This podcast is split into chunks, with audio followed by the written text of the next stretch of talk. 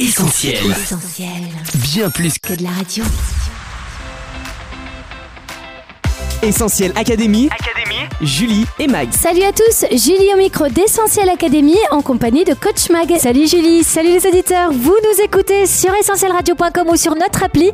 Bienvenue sur Essentiel. Il fait plus de 8 millions de morts chaque année et est à l'origine d'un cancer sur 3, c'est le tabac. Oui, ce mercredi 31 mai, c'est la 36e journée mondiale sans tabac. Effet, dépendance, danger, on vous dit tout sur le tabac et sur les moyens d'en finir une bonne fois pour toutes.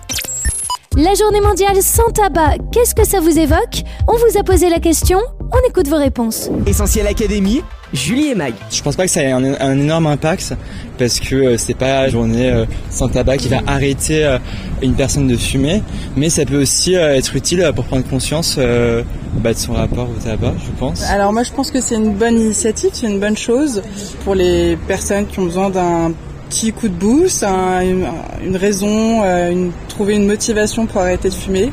Moi personnellement je le fais pas malheureusement parce que j'ai pas forcément la motivation derrière, mais euh, si ça peut permettre à des gens d'arrêter de fumer, je trouve que c'est une très bonne chose. Alors euh, j'en pense que c'est une initiative euh, vouée à l'échec malheureusement, comme tant d'autres. Si on veut vraiment lutter contre le tabac, vaut mieux faire des politiques de santé publique. hein. On peut s'inspirer d'autres pays, comme par exemple en Nouvelle-Zélande, où on interdit la vente de tabac aux personnes nées à partir de 2008, afin de créer une nouvelle génération sans tabac, à voir ce que ça va donner, mais c'est beaucoup plus efficace qu'une journée dédiée, parce qu'un fumeur, il fume 365 jours, hein, il fume pas qu'un jour.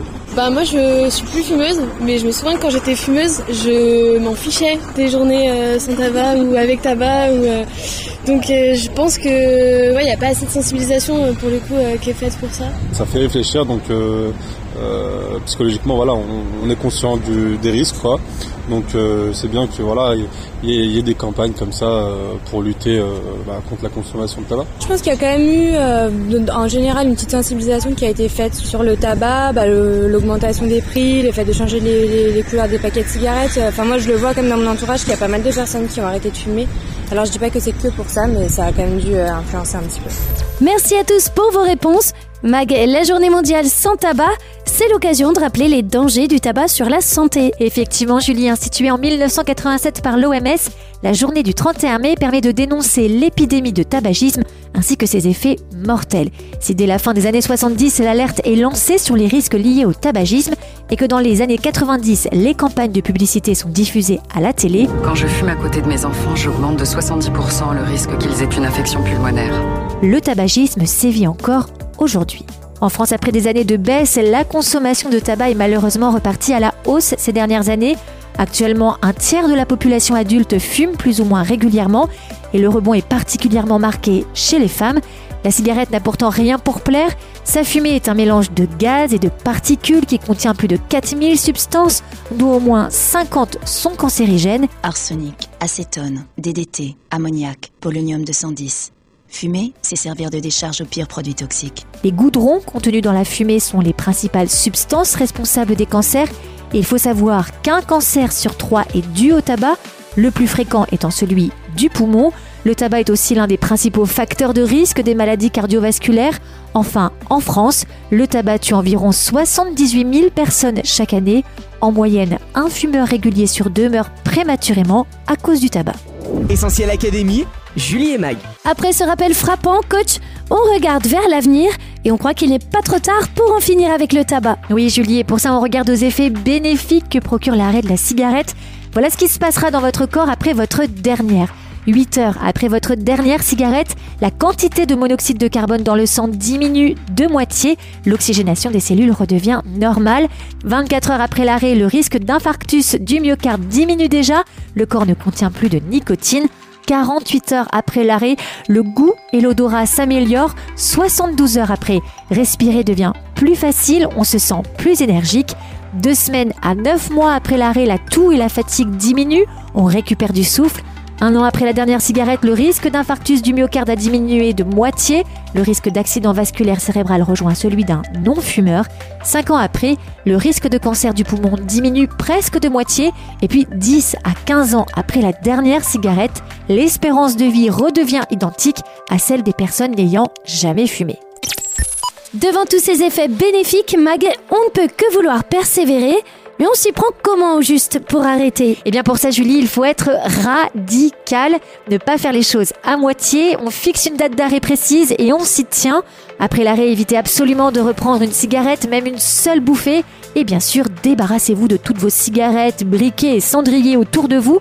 Essayez aussi de rompre vos habitudes. Bien souvent, fumer a lieu à des moments particuliers, comme après un repas ou lors d'apéro entre amis. Le plus dur, c'est d'éviter toutes ces situations qui peuvent vous tenter de replonger. Attention également aux produits alternatifs censés aider à décrocher comme le tabac chauffé. Addictifs, ils contiennent souvent eux aussi de la nicotine, même si les quantités sont plus faibles, ils n'en demeurent pas moins dangereux pour la santé. Enfin, souvenez-vous que l'envie de fumer augmente progressivement, atteint un pic et régresse spontanément. La forte envie de fumer ne durera pas plus de 5 minutes. Il faut donc trouver quelque chose qui vous détourne de cette pulsion pendant les minutes les plus à risque. Cela peut passer par mâcher un chewing-gum, aller se promener, faire du sport, bouger. Plus le temps passe et plus ces envies diminuent en nombre et en intensité jusqu'à disparition complète. Le tabac, c'est tabou. On en viendra tous à bout. Essentiel Académie, Julie et Mag. Et bien sûr, coach, on ne combat pas seul, on demande de l'aide. Oui, vous pouvez avertir votre entourage que vous avez arrêté de fumer pour obtenir du soutien. Et bien sûr, vous pouvez leur demander de ne pas fumer en votre présence. Alors ça, je sais, c'est un peu difficile. Pourquoi ne pas solliciter d'ailleurs l'un d'entre eux pour vous soutenir, vous parrainer tout au long de ce sevrage? Parfois, ça aide aussi de parler avec d'anciens fumeurs pour qu'ils partagent leur expérience, conseils et astuces. Enfin, si vous en ressentez le besoin, vous pouvez aussi vous orienter vers des professionnels de santé. Ça peut être votre pharmacien, votre médecin traitant ou un tabacologue que vous pouvez appeler gratuitement au 39 89. Ils sauront vous aider à mettre en place des stratégies efficaces et personnalisées pour parvenir à ne plus fumer. Ces aides humaines sont nécessaires, Mag, mais parfois insuffisantes. En effet, Julie, souvent on essaie par soi-même toutes sortes de méthodes, mais on échoue. C'est ce qu'a vécu Anne. Je m'appelle Anne, j'ai 23 ans. J'ai fumé pour la première fois en troisième au collège. J'avais 14 ans. Et ce qui est paradoxal, c'est que j'ai toujours détesté la cigarette, l'odeur, le fait de fumer. C'est aux antipodes de l'éducation que j'ai reçue. C'était désagréable, mais euh, pour rester cool, euh, être comme les autres, j'ai continué. Je fumais pas régulièrement, pas encore. On partageait une cigarette à plusieurs, puis des paquets de cigarettes à plusieurs. Avant d'entrer au lycée, l'été, j'ai arrêté, j'avais conscience du mal que je me faisais en fumant et je me sentais coupable. C'était pas les valeurs avec lesquelles j'ai grandi et euh, j'ai réalisé que là, la nicotine était devenue une addiction. J'étais prise de crise de migraine, la tête qui tourne, d'inconfort. Donc quand je suis rentrée au lycée, j'ai malheureusement recommencé à fumer et cette fois-ci c'était par besoin. Dans mon lycée, euh, il y avait énormément d'élèves qui fumaient.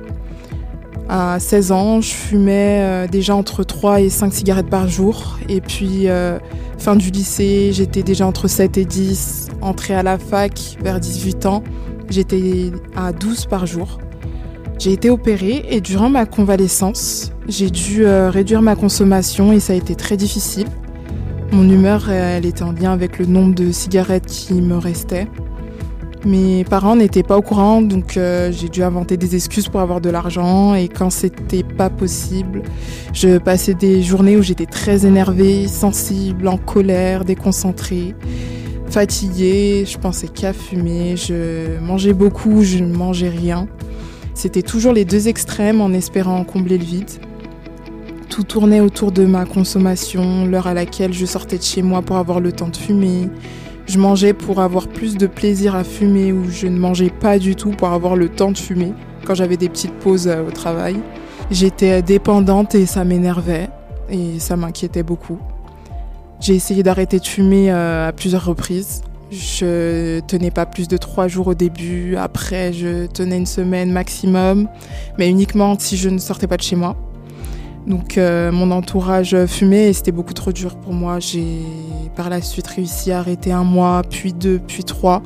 C'était des moments extrêmement difficiles.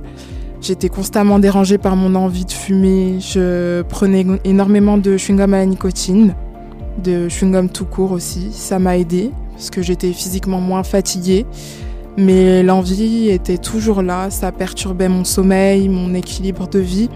Quelques temps après, j'ai adopté une nouvelle routine de vie. J'essayais de manger sainement, courir régulièrement. J'ai même pris un coach sportif. J'ai tenté la cigarette électronique, la puff, avec et sans nicotine. J'ai diminué ma consommation et j'étais peut-être à 5 cigarettes euh, tous les 10 jours. Mais je me sentais mal, rien n'y faisait. J'avais euh, déjà mis en place toutes les solutions à ma disposition. Substitut nicotinique, nouvelle routine de vie, rien ne change et Anne reste dépendante de la cigarette. Face aux limites des aides matérielles et humaines, Anne va expérimenter l'aide ultime, celle de Jésus. J'étais à cette époque dans une réelle démarche de m'approcher de Dieu et je me sentais mal à l'aise parce que je fumais, mais euh, je me suis souvenu que l'on ne se soigne pas lorsqu'on n'est plus malade. Alors euh, j'ai fait cette prière, j'ai dit euh, Seigneur Jésus, tu es le seul Dieu qui délivre, alors délivre-moi parce que toute seule je n'y arrive pas, je sais et je crois que tu peux le faire. Je veux me sentir à nouveau comme avant comme quand je n'avais jamais fumé. Et il l'a fait, Jésus l'a fait. Le soir même, j'ai physiquement senti ma gorge se délier. Tous les fumeurs ou les anciens fumeurs connaissent la sensation et pourront vous en témoigner à quel point c'est désagréable. Et depuis le 25 mars 2022, je ne fume plus, je n'ai plus envie de fumer. J'ai retrouvé le bien-être que j'avais avant de commencer à fumer. Je ne pense plus à fumer, voir une cigarette ou même en sentir l'odeur me fait absolument plus rien.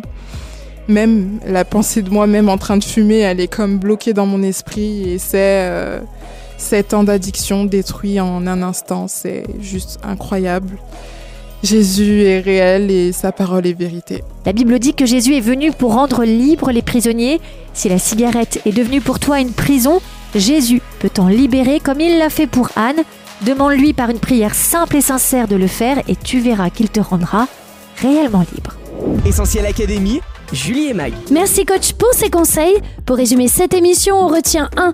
Que le tabac est responsable d'un cancer sur 3. 2. Que dès les premiers jours, l'arrêt de la cigarette a des effets bénéfiques sur le corps. 3. Qu'arrêter demande d'être radical dans ses actions et revoir ses habitudes. 4. Qu'il vaut mieux bien s'entourer pour compter sur le soutien de son entourage. Enfin 5. Que celui qui peut vraiment nous aider à décrocher, c'est Jésus. Notre émission touche à sa fin. Merci à tous d'avoir été au rendez-vous. Comme d'hab, vous allez pouvoir écouter Essentiel Académie en podcast d'ici quelques minutes sur essentielradio.com, Spotify, Deezer ou notre appli mobile. On se quitte pour mieux se retrouver sur les réseaux sociaux Facebook, Twitter, Instagram, mais aussi TikTok. Mag, à la semaine prochaine. Oui, à la semaine prochaine, Julie. Prenez soin de vous. Salut, bye bye. On retrouve, tous nos programmes sur essentielradio.com.